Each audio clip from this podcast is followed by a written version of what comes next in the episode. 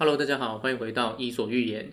在人际关系里面呢、啊，有一道公式，据说如果你可以把这道公式发挥得很好，想让别人讨厌你，还真的有一点难呢、这道公式啊，一共有四个要素。假如你今天是一个男生，你喜欢上了隔壁部门的某个女同事，你该怎么让她也喜欢你呢？如果你可以搬到她家附近，那么你就搬到她家附近，这样子啊，你就有理由可以一起搭捷运回家了。如果这个行不通，那么你还可以问问他是不是有参加什么社团或是活动，然后想办法也一起参加。总之啊，你应该在物理上尽可能的接近对方。这个人际关系的技巧啊，叫做彼此距离。彼此距离是这道公式的第一个要素。假如啊，你今天是一个男大学生，你喜欢上了同班的女同学，这个时候啊，你可以怎么做才能让对方也喜欢你呢？你可以想办法跟对方修同一堂课。而且啊，越多越好。你也可以想办法跟对方参加同一个社团，一起参与一些活动。这样子啊，你们就有了更多的接触机会。总之啊，你必须先想办法提高你们接触的频率。接触频率越高，对方越有可能喜欢你。接触频率是这道公式的第二个要素。假如你今天是个女生，你本身有运动的习惯，喜欢去健身房。你在健身房里面遇到一个你欣赏的男生，这个时候啊，你可以怎么做才可以拓展你跟对方的友谊呢？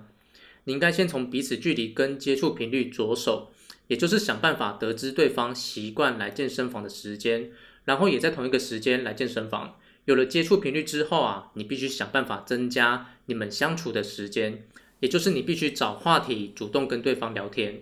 你跟对方的相处时间越久，你跟对方的友谊才能越来越深入。相处时间啊，就是这道公式的第三个要素。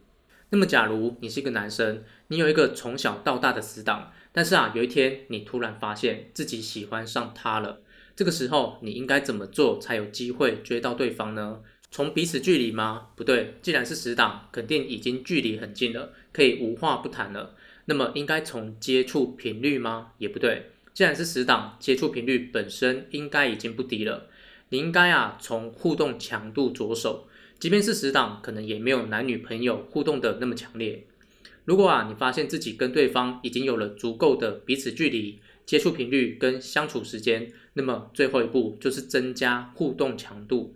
你们聊得越深，彼此的动作越亲密，你跟对方的感情就越有机会加深。互动强度就是这道公式的第四个要素。这道人际关系里面的超强公式啊，四个要素分别为彼此距离、接触频率、相处时间跟互动强度。这个啊，就是如何让人喜欢我这本书的作者杰克谢佛提出的友谊公式。这道友谊公式叫做：你跟别人的友谊等于彼此距离加接触频率加相处时间加互动强度。这道公式啊，我们可以把它看成一座金字塔。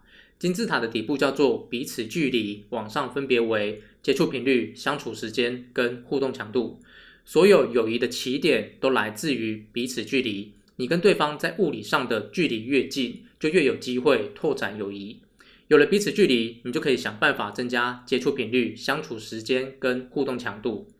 想要成为人际关系的高手，你可以随时去检视你跟别人之间的这四个要素。看看呐、是不是有可以提升跟改善的地方？提升了这四个要素之后，你跟对方的感情肯定会越来越好。好，以上就是今天的内容，希望对你有启发。如果你喜欢今天的内容，请帮我按个喜欢、订阅以及分享给你的朋友。那么我们下次见喽。